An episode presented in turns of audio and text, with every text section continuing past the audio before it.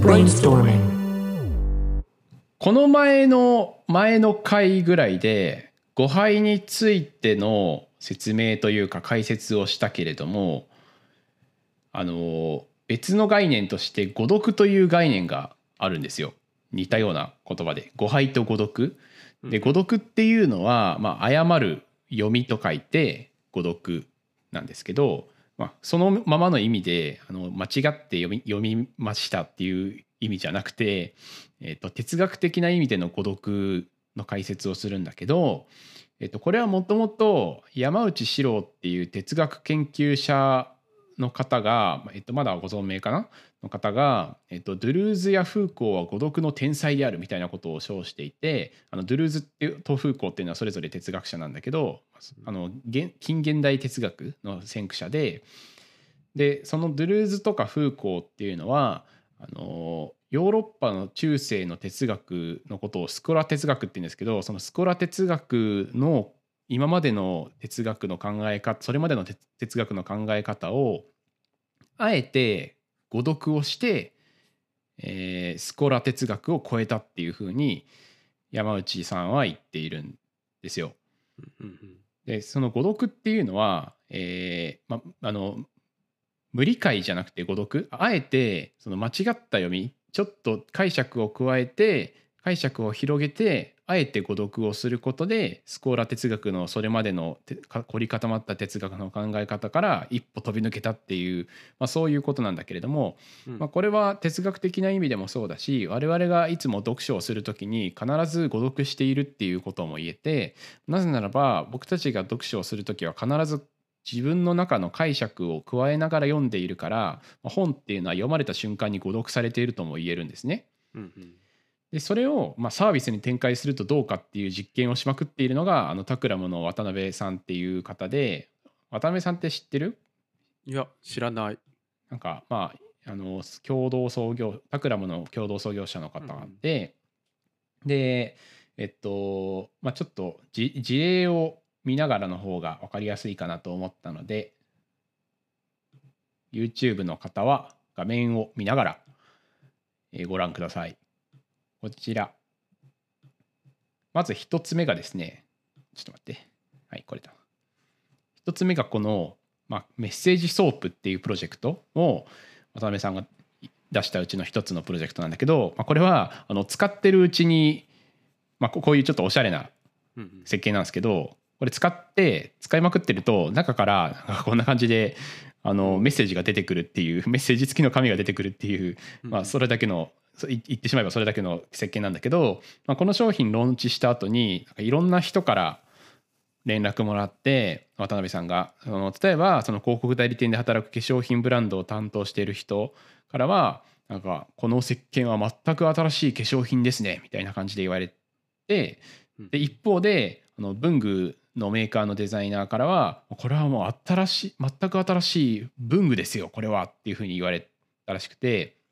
まあ、つまりその受け取りてる人の中でまあそれぞれが自分勝手に自分の領域に解釈して引き寄せて解釈してこの商品っていうのはこういう良さがあるみたいなことを勝手に今誤読していると。自分なりに解釈してでその価値と照らし合わせて、えーまあ、新たな価値を生み出しているみたいなそういう、まあ、あのある意味誤読させたことによってものづくりが成功した結果であるというふうにあの渡辺さんは言ってるんですね。でもう一つの例も紹介しちゃうとこれピカシが言ってた一冊だけの本屋。盛岡書店。うんうん。そうそう盛岡書店。これもわ高山の渡辺さんが手掛けたんですけどうんうんえっ、とまあ多分た渡辺さんだと思うんだけどまあ高山が手掛けていてでえっ、とまあこの小さな書店の中に1冊しか置きませんとで1週間ごとにその本は入れ替わりますと。で販売期間中はその本に関わるいろんなイベントとかが催されますっていうやつなんだけど、まあ、そそれってもはやあのイベントをやるとかっていうことは、まあ、イベントスペース的でもあったりうんなんかまああるある時はギャラリーみたいな感じだったりするんだよね。うんその本にまつわるいろんな写真とかが載っけたりられたりするっていうことで。うん。だからまあ書店でありながらギャラリーでありながらイベントスペースであるみたいな、まあ、その全てでもあってどれでもないみたいな、まあ、そういうなんか分解不可能分類不可能なもの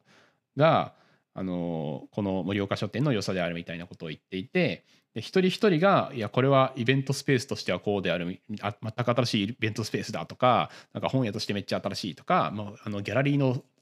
ギャラリー2.0だとかなんかそういういろんな人が言うと思うんだけどそういう新しいもの自分が今まで見たことのないものに対してあの自分の領域に勝手に引き寄せてえー解釈するっていう、まあ、誤読させるっていうえーものの一つとしてこれを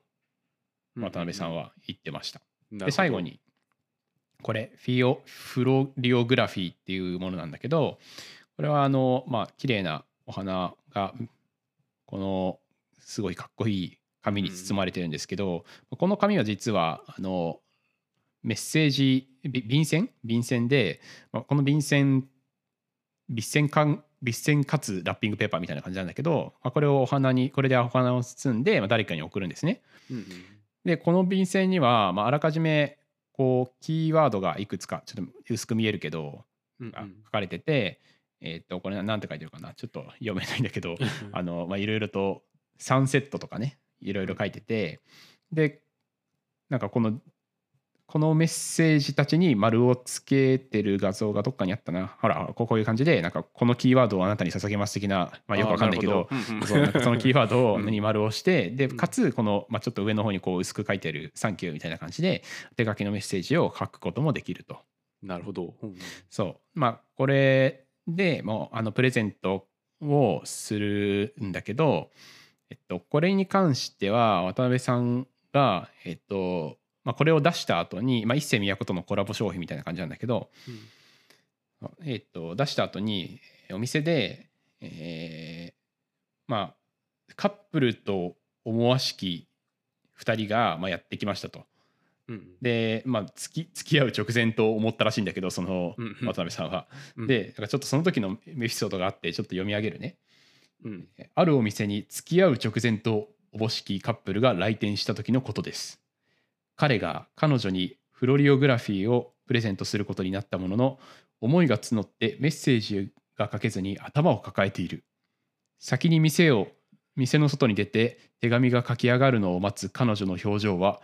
待っているのに手紙を書いているようでした。かっけー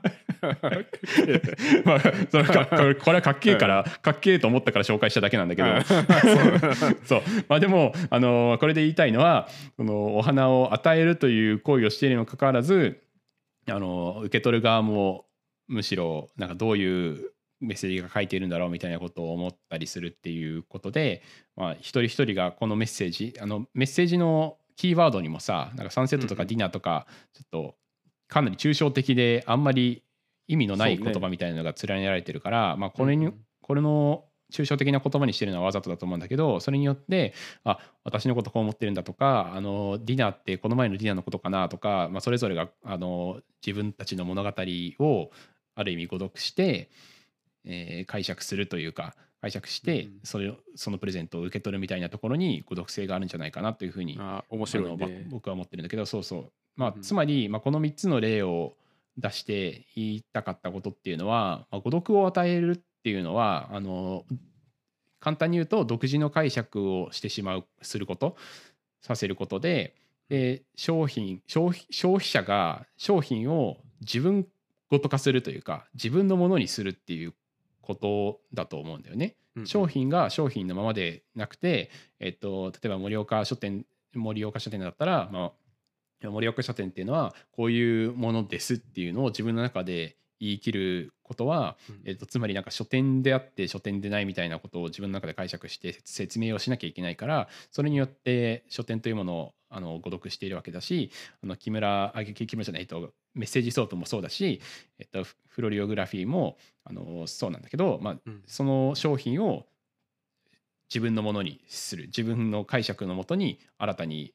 解釈し直すというかうんうん。ことが、まあ、誤読を与えるということなんじゃないかなというふうに思っていて、えっとまあ、かなり抽象的なことを言ってるから、まあうんあんまりなんか何言ってんだって感じな人もいると思うんですが、まあ、これをそのウェブサービスとかアプリにおいても、まあ、自分のもの化させるっていうことを意識意識すると、まあ、新しい発見があるかもというふうに思っていて、うん。まあ、すごくで例えばで言うと Figma っていうふうにいうふうなあのデザインツールがありますと。でこれは、えーっと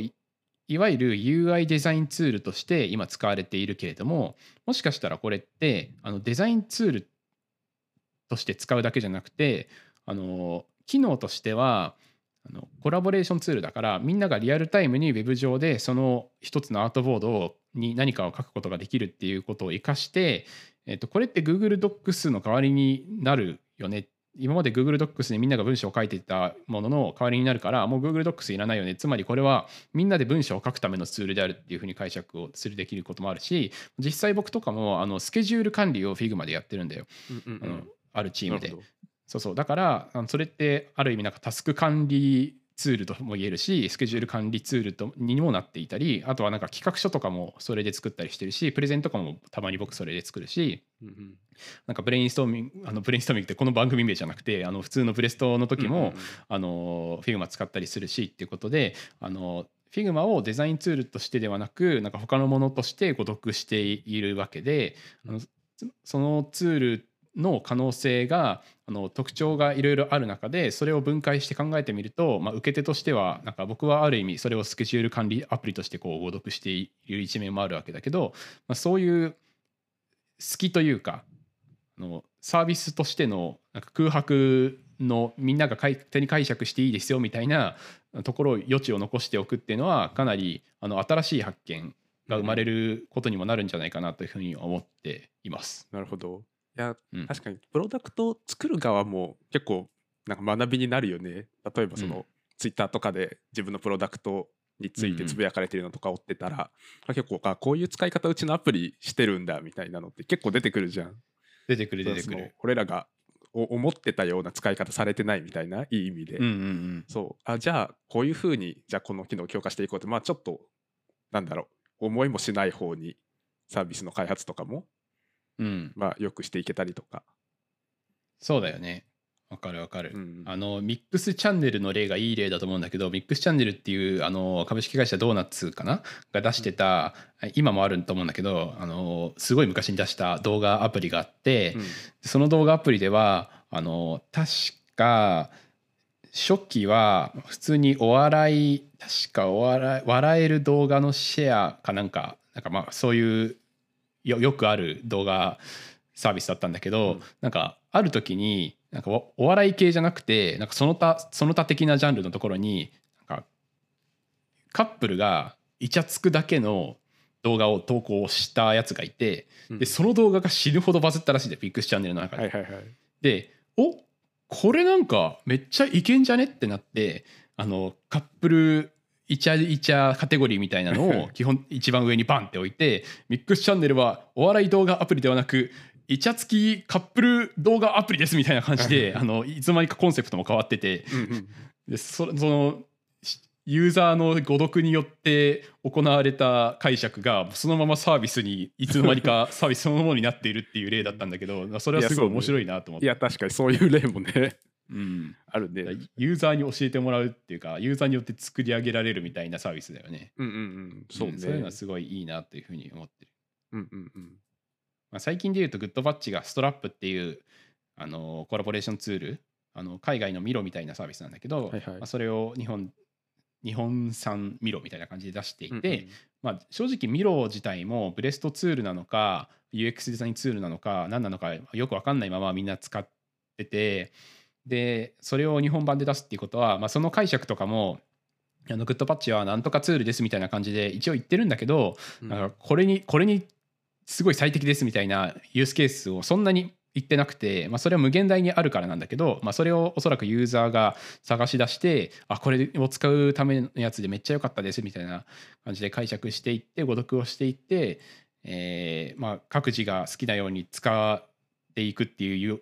余地をあえて残しているのかなっていう風なのも少し感じるし、まあ、もしそれでこの使い方が超ストラップでめっちゃいいわってなったらそれを本体にこう組み込んでいくんだろうなっていううんあのいいスパイラルが生まれるからなんかそういういいスパイラルをあの僕たちがこれから作るアプリとかウェブサービスでも、まあ、そそういうよ余地を作れるあえて作るっていうことは意識してみてもいいのかなというふうに思いました。いやそうね確かに。うん。うん。まあ、カテゴリーによるけどね、うんうん。はい。そんな感じでした。でした。と かでした。あご清聴ありがとうございました。りがとうございました。Brainstorming.